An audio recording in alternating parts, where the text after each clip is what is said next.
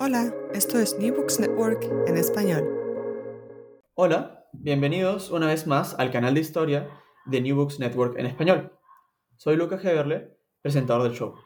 En esta ocasión hablaremos con la doctora Claudia Stern sobre su nuevo libro Entre el cielo y el suelo, las identidades elásticas de las clases medias, Santiago de Chile, 1932-1962, de RIL Editores.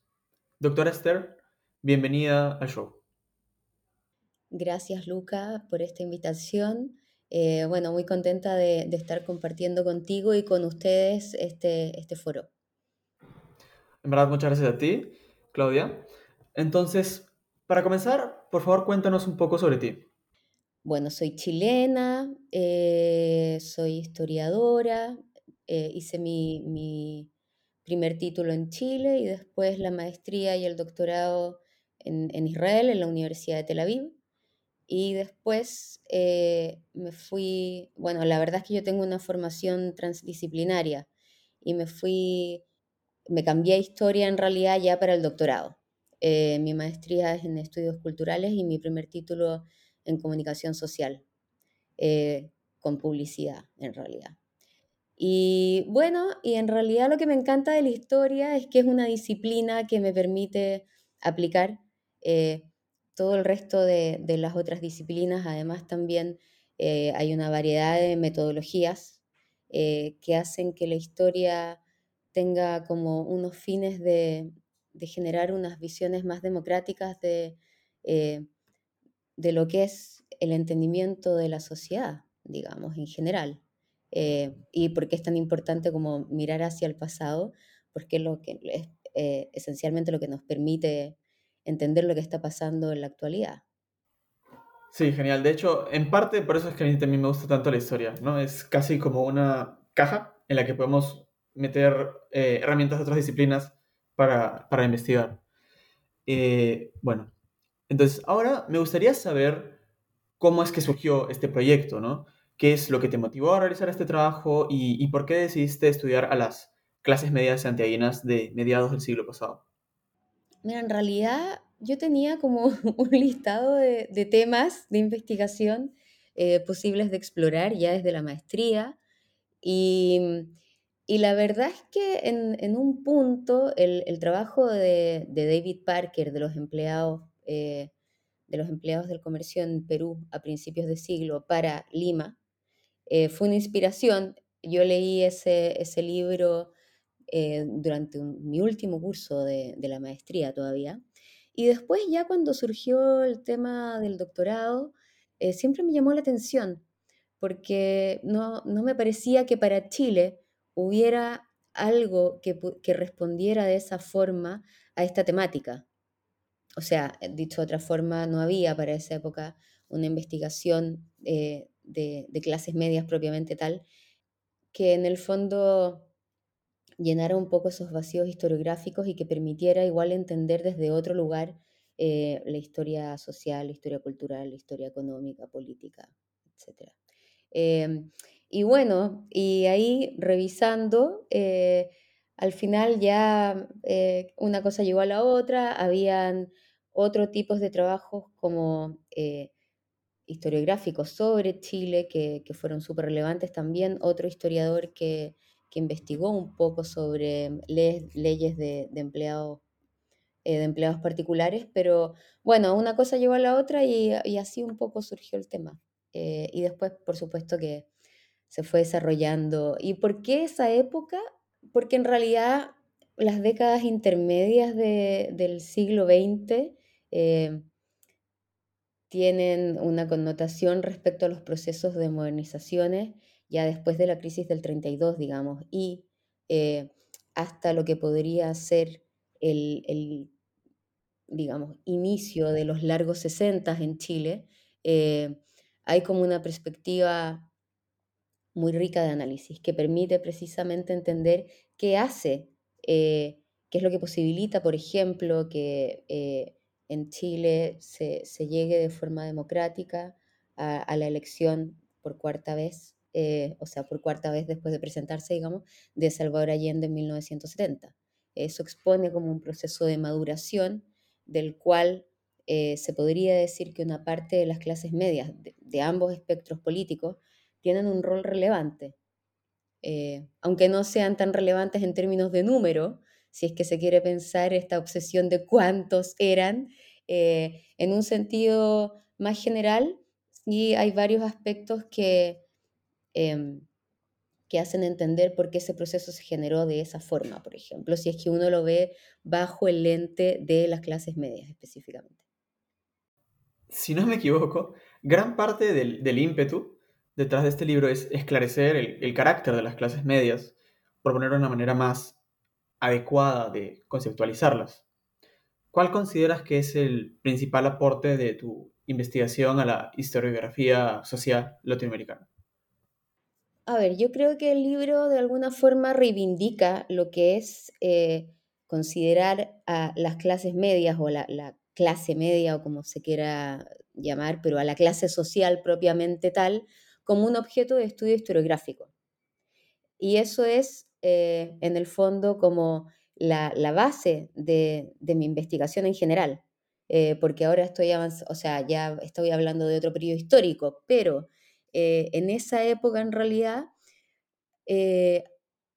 al enfocarme como en las identificaciones que tienen estos sectores, eh, y todo este tema del desarrollo de, la identidad elástica y lo que nos permite entender también a partir de eso, em, vemos cómo se, o sea, cómo se van generando los, eh, procesos de, las modernizaciones en esa época en Chile eh, y están, o sea, que están absolutamente también involucrados con los conflictos y las diferencias de género o sea, la, diferenciación que hay entre estos hombres y estas mujeres de clases medias en tensión no solamente entre ellos, eh, no solamente también entre los distintos sectores, sino también, o sea, distintos sectores que podrían ser identificados como clases medias, sino también eh, con las clases colindantes porque una de las características fundamentales que, tienen los estudios de clase social es que no pueden ser eh, estudiados en, aislamiento, digamos. Y hay que estar como en constante, porque las líneas delgadas son eh, muy finas y cambiantes, y, en la interrelación hay, hay, un, hay un, como un eje fundamental de poder entender la misma forma en cómo van evolucionando. Bueno, además de eso también está el factor Em, intergeneracional. Las diferencias entre las diferentes, o sea, entre generaciones de padres e hijos. Eh, y cómo se ve una evolución también a raíz de la incorporación de las modernizaciones eh, que tienen diferentes expresiones aun cuando respondan a una misma aspiración. Y todo esto también enfocado o, visto desde eh, aspectos cruciales que para, estos sectores que, o sea, que suelen pensar como cruciales, como todo el tema de la movilidad social, eh, que siempre aspira a ser ascendente y en realidad, o sea, y no desclasarse hacia abajo, digamos, eh, aunque sean términos simbólicos y todas estas pugnas que se generan, pero en realidad en esa época lo que más se observa es eh, la movilidad más bien horizontal para las clases medias. Y por otra parte también sería, eh, y este estudio también eh, permite ver desde varios, desde varios de sus sectores, que resulta un error reducir la visión de las clases medias únicamente como un espejo de las clases acomodadas, con ese afán de imitación que no es que no esté, pero precisamente el devenir histórico nos hace ver que hay ciertos sectores que reivindican su identidad de clase, eh, de clases medias, digamos, eh, y que resultan cruciales después en, los proyectos políticos que se van generando y que no necesariamente aspiran a una especie de ser espejo de las clases acomodadas, todo lo contrario. Ahora, en la segunda parte del libro discutes la representación de las clases medias en la prensa chilena. Me pareció muy interesante la propuesta de entender el rol de la prensa como el de mostrar un repertorio de comportamientos adecuados para formar una identidad de clase media. ¿Podrías explicarnos este análisis y, brindarnos un par de, ejemplos del proceso que describes en el libro? Sí, bueno, a ver, convengamos que en ese periodo eh, todavía no, había televisión, entonces los principales medios de comunicación eran prensa escrita y también eh, radio, por supuesto, que tuvo un, rol fundamental en esa época. Em, y precisamente hay como un complemento entre, entre ambos medios, pero al margen de eso, em, a ver, pensando en la, en la prensa femenina, por ejemplo, em, hay, en el libro yo hablo principalmente de tres publicaciones que son Rosita, Eva y Margarita. Y las nombro en ese orden porque precisamente van dirigidas a tres tipos distintos de, mujer, si se quiere decir de alguna forma. Eh, y ahí también vemos un tema fundamental que es la segmentación, eh, que en realidad en este caso está segmentado a través de precio y al tipo de mujeres que, que iba dirigida. Rosita era para una extracción tal vez más popular, un precio más accesible. Eh, los tipos de ilustraciones eran más sencillos, por ejemplo, el, color era doble color solamente, el tipo de papel también era más eh, de uso común, digamos. Eh, o sea, se ven una serie de diferencias. Después Eva em, era un poco, eh, o sea, estaba dirigido claramente a otro tipo de mujeres. Em, en la revista Rosita, por ejemplo, había toda una unas secciones de confección de ropa para tú confeccionártela a ti misma. Eh, en Eva era un poco distinto, habían varios, eh, bueno, también había una diferencia abismal entre los tipos de artículos que se publicaban. Y Margarita también, ¿para qué decir? Entre, entre Eva y Margarita eh, había una especie de, realmente, de articulación que, que, precisamente expresaba las tensiones que existían entre la mujer moderna eh, que estaba también muy, muy como en conflicto consigo misma, con lo que se esperaba de ella eh, y con lo que también, eh, o sea, esta tensión constante también de, cuáles, eran, cuáles eran los límites y los límites también entre la esfera pública y la esfera privada. era la verdad que, que em, a ver, desde, desde, las revistas se desprenden em, una especie de, eh, sí, de manuales de educación de alguna forma, sobre todo para las jóvenes, eh, en qué sentido tenían que ser, eh, cómo tenían que comportarse, cuáles eran los límites, en el vestuario también, bueno, también habían unas diferencias de moda y de la forma en cómo se presentaba la moda, eh, que ahí también se desprende esta tensión del tipo de mujer. La perfecta dueña de casa eh, era muy distinta a la amiga oficinista. Eh, entonces, para ti, joven oficinista, y los tipos de vestimenta también no respondían, digamos, a la silueta femenina de la mujer chilena en esa época, bajo ninguna circunstancia. Entonces, como de, la prensa en general se desprenden varias de las tensiones de, la época y también de la prensa no solo femenina, eh, pero pensando en prensa en general también y de humor gráfico que, está incluido dentro, dentro del libro. Las viñetas en esa época, las, tiras cómicas, digamos, tenían un, valor equivalente a lo que era un editorial. Eh, y ahí también eh, el humor gráfico cumple un rol fundamental, donde se desprenden las tensiones y acá mucho más respecto a, personajes específicos que, eh, que están incluidos en esa parte, como Macabeo, por ejemplo, que salió años publicado en, el diario. Em, las tensiones que, tenían estos hombres que estaban en el medio, eh, que no podían dar rienda suelta a todos sus deseos y anhelos porque las posibilidades de la época no se los permitían. Em, Sí, la, prensa en realidad es una tremenda fuente para analizar la forma también cómo van evolucionando y cómo se desprenden las problemáticas sociales en esa época. Corrígeme si me equivoco, pero de hecho en este momento se me ocurre que por lo general las revistas más destinadas a mujeres tenían un tono más eh, directamente, eh, como tú mencionas, ¿no? aleccionador o educativo ¿no? Casi que literalmente diciendo, así deberías vestirte o así deberías em, comportarte. En cambio, las que están, las, las, los, los, chistes, por ejemplo, ¿no? O las tiras cómicas que están quizás un poco más, más eh, dirigidas al público masculino, sí hacen alusión a eh, deseos, como, como, como mencionas, de, de, de, las, de las clases medias masculinas, pero no de una manera tan directa, casi como si fuese un tema que no se puede hablar abiertamente. No sé si, no sé si se entiende a qué me refiero. Sí, mira, en realidad eh, es bastante relativo porque el mensaje con las tiras cómicas resulta ser muy agudo y directo.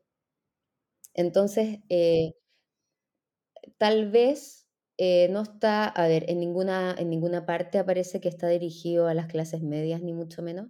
De hecho, hay ciertos personajes que, em, que en el fondo recrean una especie de, eh, no macabeo, pero por ejemplo, eh, Condorito, Condorito de por sí es un personaje, o sea, el cóndor, el cóndor humanizado, digamos, es un personaje más bien de regambre popular. Sin embargo, de las tiras se desprende una, eh, como una especie de mensaje de, lo que debería ser el deber ser en términos sociales. Eh, y cómo está esta tensión constante en, bueno, entre Condorito y el resto de los personajes, digamos, eh, a partir de la forma en cómo debería comportarse, en, cómo, en cómo también van van como se dimensionan las modernizaciones que van eh, ingresando a, las sociedades locales, etc. Entonces, como que al final eh, lo que se desprende de la una y de la otra también está vinculado con, las segmentaciones de, en un sentido mucho, mucho más amplio, con las segmentaciones también estatales. Eh, o sea, se ponen en tensión diferentes elementos que empiezan a ser relevantes eh, dentro de, las retóricas del minuto, digamos. Y ahora creo que podemos pasar a otra parte del libro, y es que eh, algo que me pareció muy, muy interesante fue el análisis del Liceo Manuel Salas, que, porque, para, para quienes no sepan, ¿no? era un colegio público experimental destinado a educar a los hijos e hijas de una clase media educada y humanista, y y de aquellos también que, que aspiraban a formar parte de dicha clase media. Si es que comprendí bien eh, tu argumentación, el, el, LMS cumple un rol precursor en el desarrollo de la escolaridad chilena. ¿Cómo era la educación ofrecida en esta escuela y cómo funcionaba la institución? Bueno, el Manuel de Sala fue efectivamente el primer liceo experimental que hubo en Chile, eh, que además de impartir una educación experimental, eh, que en el fondo eran a ver, tenía varias particularidades. Eh, la forma en cómo se enseñaba era, eh, cumplían por supuesto los programas del ministerio, pero los profesores elaboraban sus propias guías.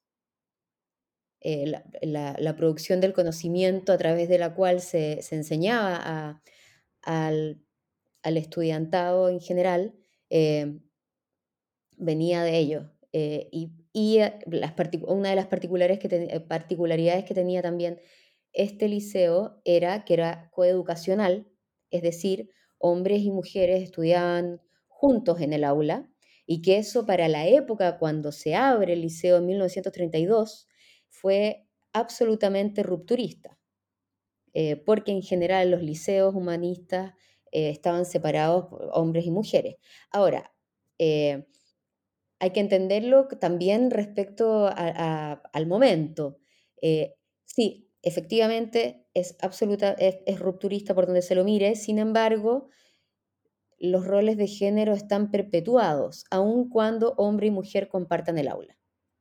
Em, por ejemplo, economía doméstica está absolutamente diferenciado lo que, eh, lo que se le enseña a la mujer de lo que se le enseña al hombre, por ejemplo. Eh, con eso igual hay, hay, un, o sea, marca un cambio fundamental en, lo que era la educación en esa época y la particularidad que tiene era que este liceo eh, al poco andar empezó a pertenecer a la Universidad de Chile. Entonces, eh, el profesorado era, eran gran parte, había muchos que eran profesores que también daban clases en la universidad. Además, habían muchos docentes que en esa época eran premios nacionales, entonces que ejercían la docencia como hobby. Entonces también hace que estos, estos estudiantes estén absolutamente estimulados respecto a la gente que les llegaba a dar clase. Eh, y por otra parte también, em, bueno, a ver, este, el Manuel de Salas nace el 32, cuando se retoma en realidad la reforma de educación secundaria que había quedado suspendida durante el primer término de Alessandri. Entonces, cuando se retoma en el 32, eh, asume a la cabeza Amanda Labarca, Amanda Labarca, que era del Partido Radical, eh, que cumplió un rol fundamental, digamos, eh, con esta visión que tenía sobre cómo debían ser formadas las capas profesionales en Chile. y también, por supuesto, esto, todo esto es un pensamiento en extremo elitista. Y, por supuesto que tiene eh, la, mira en la educación superior, los liceos humanistas eh, tenían una base muy sólida durante esa época.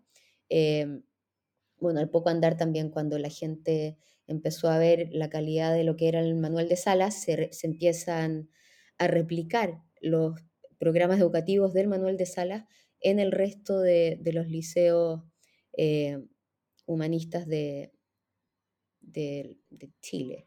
Eh, no de todos, pero compartían bastantes también. Y lo otro, en realidad, era igual con eso, aclararte, Luca, que de cualquier forma, em, la gente que llegaba a la universidad, a la educación superior, era un porcentaje muy mínimo de la población. Eh, la dimisión durante la educación secundaria era muy alta en esa época porque realmente también eh, había una situación muy precaria en el país, con inflación de dos dígitos prácticamente durante todo ese, ese periodo. Y, la verdad que eso hacía que, o sea, que, un, que, eso fuera como una boca más que alimentar en vez de un ingreso dentro de, la casa, digamos. Eh, porque la forma en cómo estaban diseñadas las carreras en esa época eran, para el caso chileno, prácticamente dedicación exclusiva. Entonces también eh, era toda esta, toda esta cosa que se genera en torno a, la educación humanista y después, o sea, con miras a la universidad que, muy poca gente al final pudo concretar. De hecho, eh, en, esta parte del, en esta parte del libro, eh, gran parte de la investigación se centra en la comuna de eh, Ñuñoa, que es, por así decirlo, la lo que uno quizás se imaginaría cuando piensa en una comuna de clase media en Santiago, al menos, ¿no? Por así decirlo.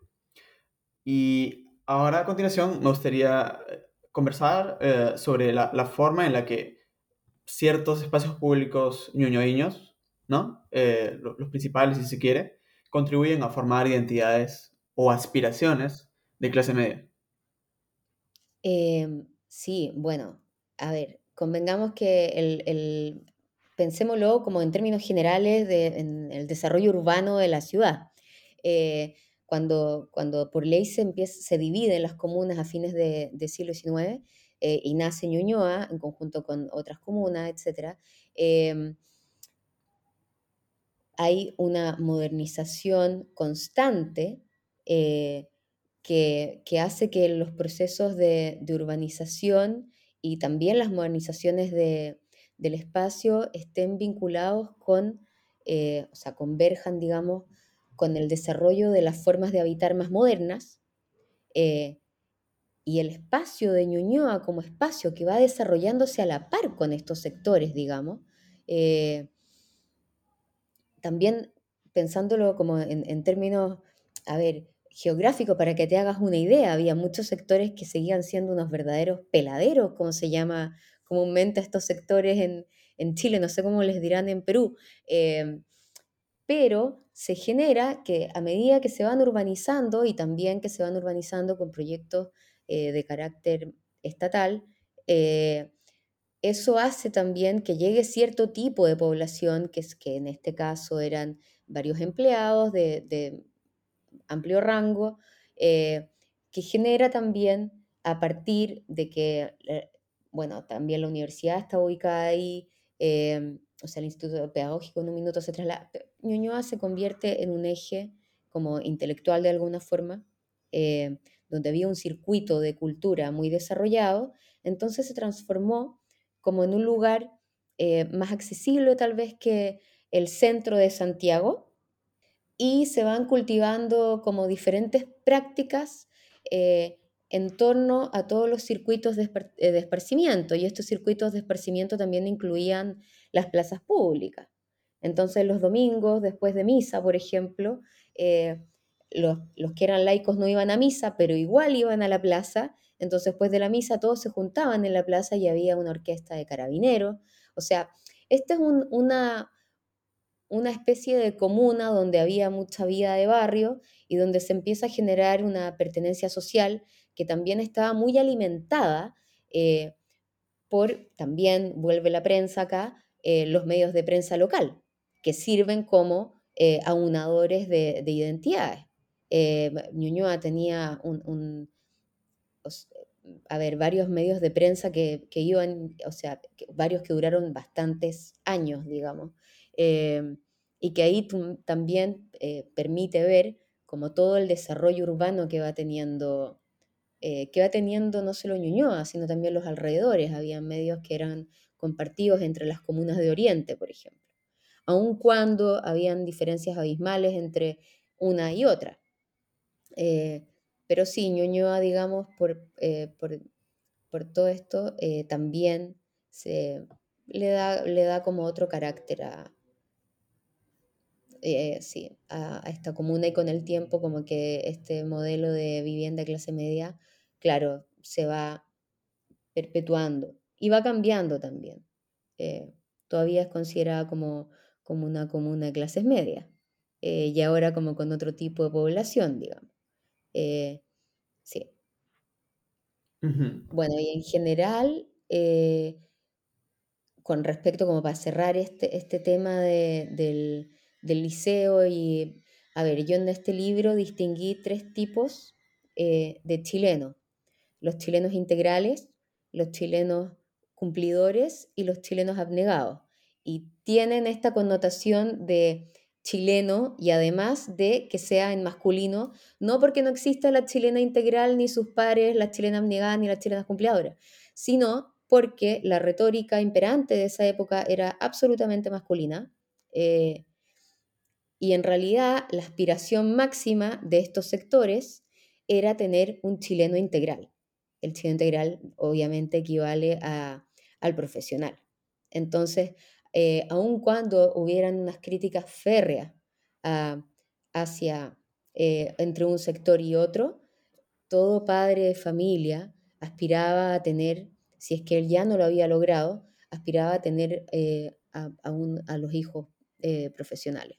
Y a los hijos acá nuevamente el énfasis entre lo masculino, porque por supuesto que si las posibilidades estaban limitadas dentro del grupo familiar, la prioridad para estudiar eh, siempre la tenía el hombre, porque también eh, en esa época se, la, idea de, la mujer era eh, que aun cuando lograra tener un título, las menos, digamos, después en el momento en el que hiciera familia se iba a dedicar a, la educación de sus hijos y a la casa, en, en, una, en una gran mayoría, digamos. Esa era esa era también la retórica inspirante y un poco la retórica a la que aspiraban estas mismas, estos mismos medios de prensa.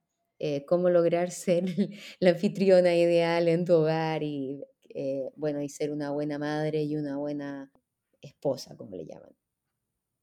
Bueno, en verdad, genial que hayas eh, terminado en, digamos, en esa dirección, porque ahora quería hacerte una pregunta sobre el hogar, y es que el, hogar, a grandes rasgos, es una institución social muy importante, ¿no? Que por lo general quizás este, críticas feministas, entre otros, eh, identifican, ¿no? Como, eh, no diría el origen, pero uno de, las, de los pilares, digamos, de lo que llamaríamos dominación patriarcal, ¿verdad? Entonces, ¿cómo es que estaba organizado un hogar de clase media de la época? O quizás en otras palabras, ¿cuáles eran las responsabilidades de cada miembro y cuáles eran las jerarquías existentes, ¿no? Ah, porque también hay que recordar, ¿no? Que quizás eh, la familia no era simplemente papá, mamá, hijo e hija, también había empleados, por ejemplo, y, demás, ¿no? Entonces, ¿cómo, cómo estaba organizado esto? Eh, mira, en realidad en esa época, a ver, esto es bien relativo, eh, porque una cosa es lo que te venden la imagen ideal de, la familia bien compuesta, eh, que también está, por supuesto, muy alimentada por, la publicidad. pero la realidad es que las condiciones dentro de, de la esfera privada no siempre suelen ser lo que se, lo que se proyecta hacia afuera. Eh, a ver, de alguna forma ya en esa época estaba cambiando eh, el modelo de familia nuclear, digamos, tenían menos cantidad de hijos que antaño, eh, y también la forma en cómo, a ver, en, cómo se percibe lo que es el hogar, la casa. Por supuesto que una de las aspiraciones de las clases medias en esa época, bueno, son tres en realidad el, ahorro la, para eh, la educación y la, casa propia, digamos.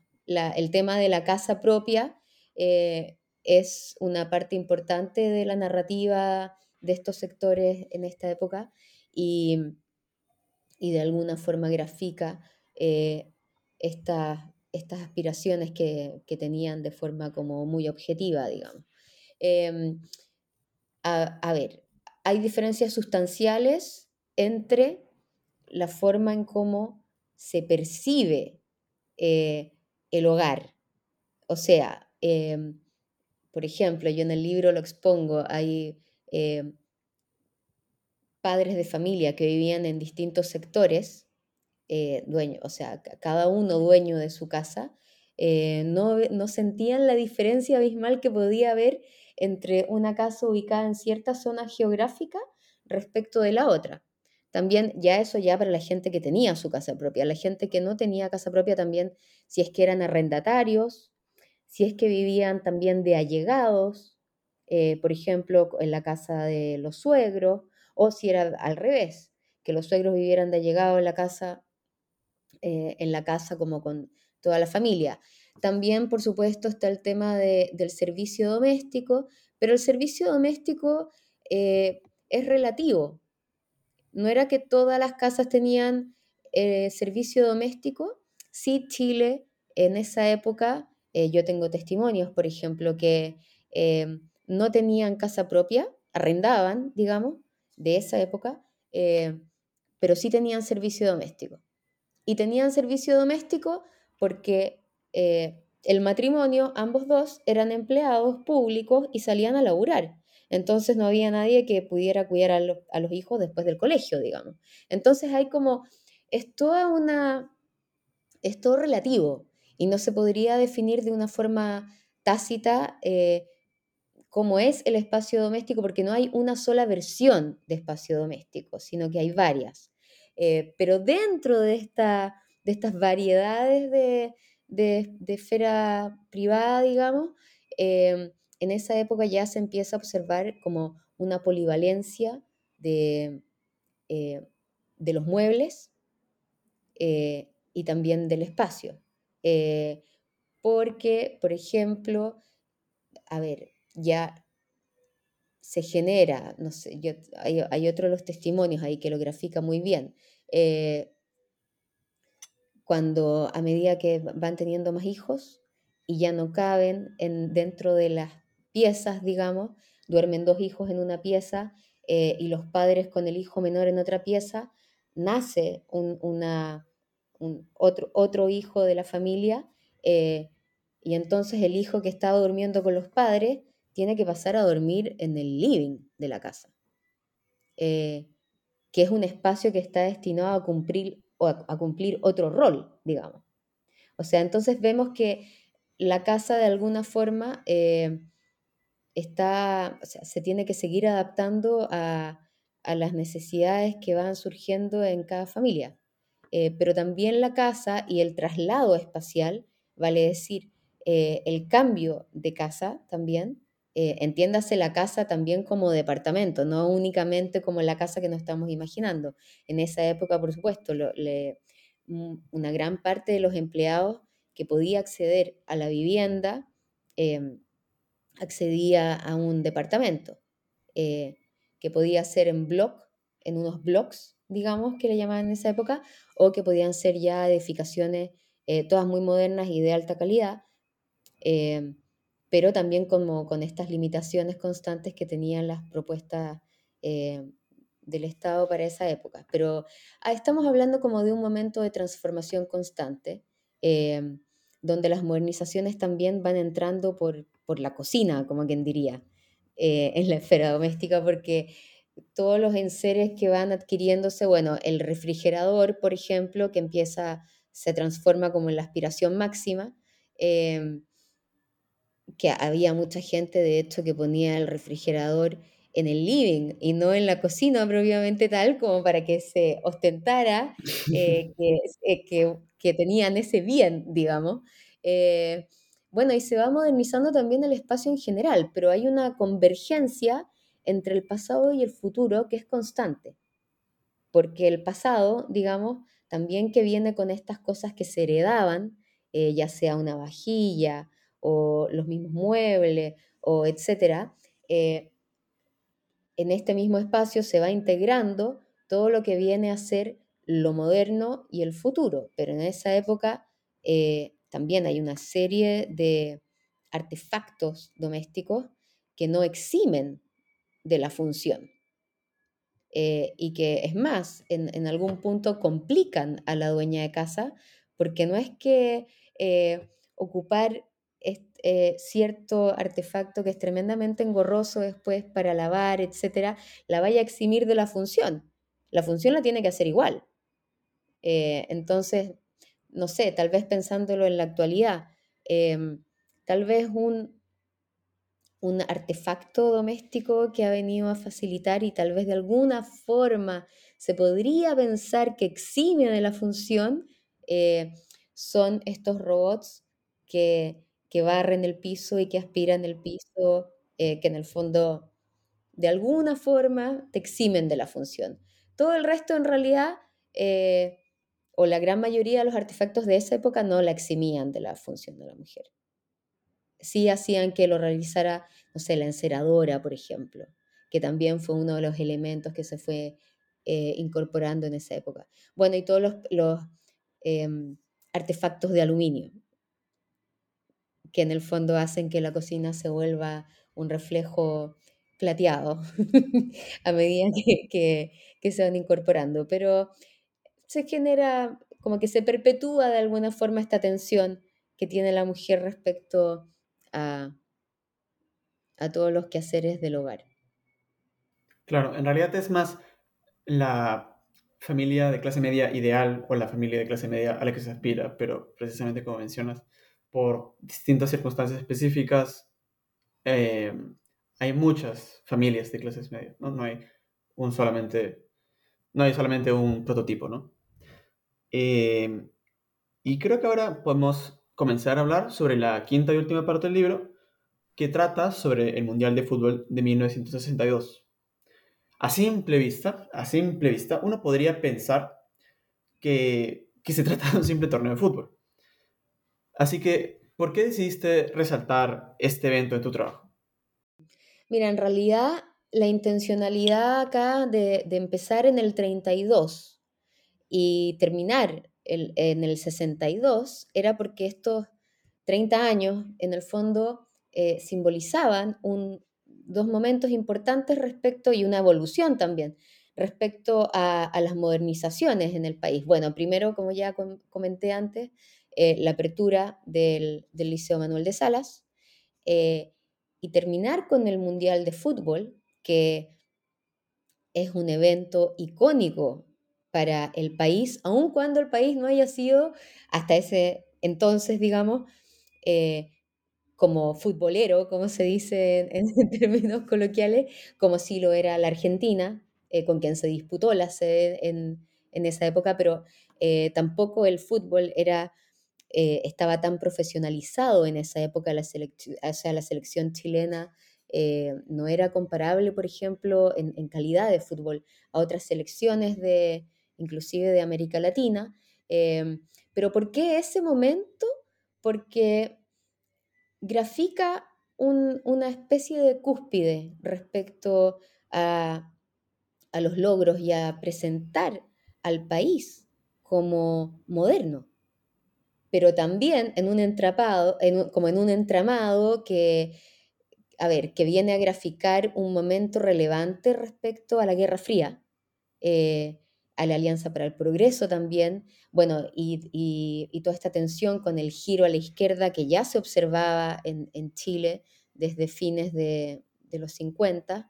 Y hay varios aspectos que, eh, que de alguna forma, a mi juicio, reflejan como un último momento de, como de, tranquilidad, digamos, eh, en, en, esa época. Además, también como que todo el entramado del, del fútbol tiene, bueno, er, tiene mucha, o sea, está, hay todo un entramado político entre medio eh, que está muy reflejado en, la forma misma en cómo se eh, lleva a cabo el Mundial del, 62 en Chile, la gestión, eh, la pugna que se genera entre, entre los líderes, los dirigentes del fútbol y, y, los dirigentes de los clubes amateur.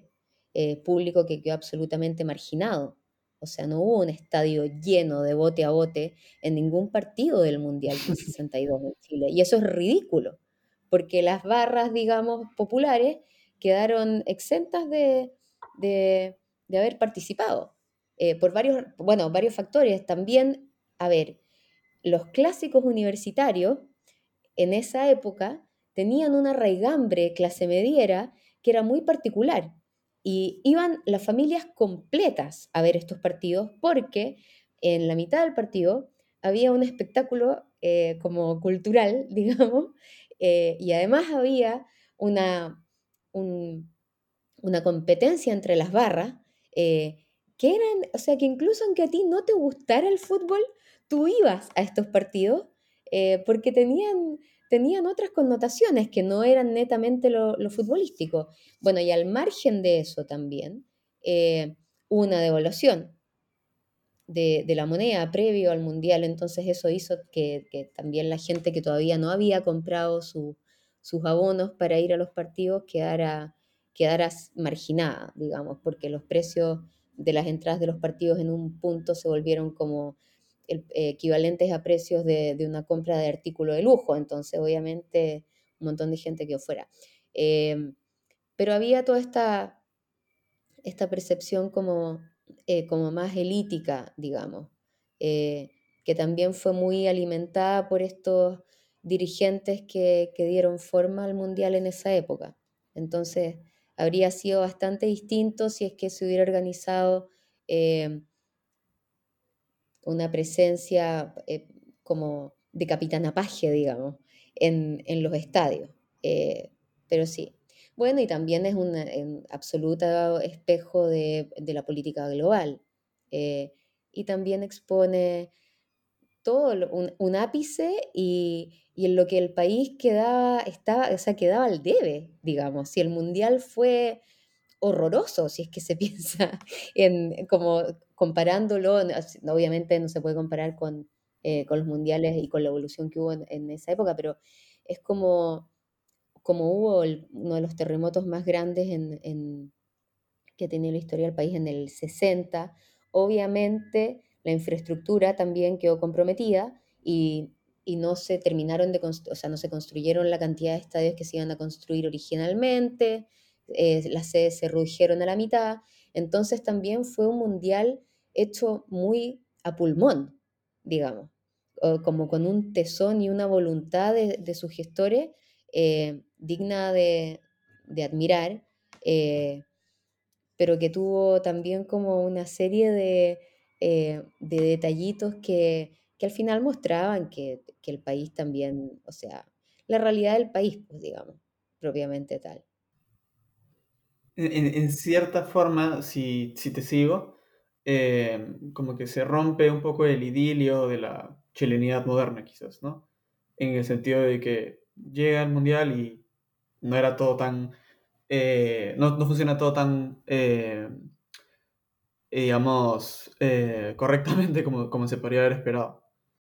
Sí, pero yo creo que en realidad más que se, más que se rompa, o sea, yo creo que hay como, esto responde un poco a la forma en cómo, en cómo estos sectores eh, se percibían, digamos, se autopercibían, pero la realidad es que estamos hablando de un país eh, como precario, o sea, desde un millón de, perspectivas y también, por ejemplo, o sea, la misma Villa Olímpica que, que se construyó con todo el afán de que estuviera lista para el Mundial, no, no alcanzó a estar lista tampoco. Entonces eso también, eh, claro, deja al descubierto hasta qué punto está, todas estas modernizaciones eran entre comillas, digamos.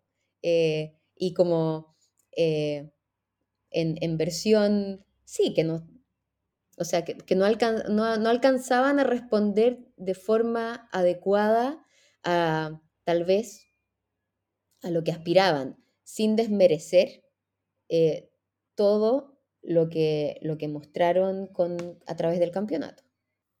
Claro. Así que ahora, antes de terminar la entrevista, Claudia, ¿podrían, ¿podrías este, contarnos en qué proyectos estás trabajando actualmente?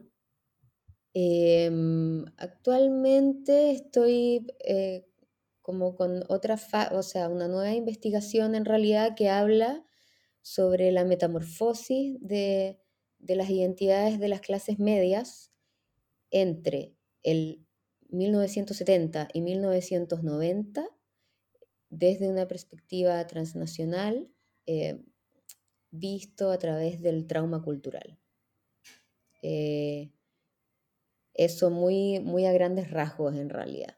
Y ahora esto, claro, este, la verdad que me he quedado bastante pegada investigando sobre este tema, pero eh, más enfocada en masculinidades.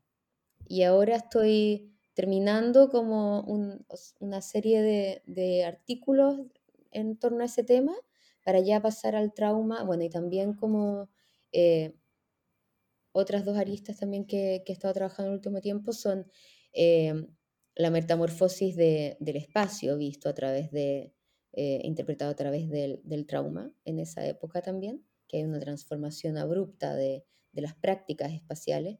Eh, y bueno, y también estamos prontos a publicar un, volumen eh, que va a salir con Routledge, que es un volumen bastante grande, en realidad son 22 contribuciones que estamos editando con Mario Barbosa y Ricardo López Pedreros, eh, que se llama The Middle Classes in Latin America, Subjectivities, Practices and Genealogies, que sale ahora como, yo espero que en, de acá a un mes, eh, dos meses máximo, algo así. Y mm, bueno, nada, y como te decía, eh, laburando en esta, en esta nueva investigación que habla sobre ya la metamorfosis de, la identidad, eh, vista bajo trauma, que en realidad es lo que nos permite entender también eh, lo que está ocurriendo en la actualidad en Chile, porque es como viéndolo en el continuum histórico, volviendo también a la reivindicación de las clases medias como objeto de estudio historiográfico se observa desde este lugar eh, como, ver todo este desarrollo nos permite entender eh, el colapso y la crisis de identidad que hay en este minuto en, la sociedad local. Y también entender, por supuesto, este inédito proceso que tenemos de, escritura de una nueva constitución, eh, que no es para nada menor, aun cuando para muchos sea solo un simbolismo, esto tiene un tremendo valor especialmente para poder eh, de alguna forma mirar a las heridas del pasado y dejar atrás una, constitución absolutamente legítima.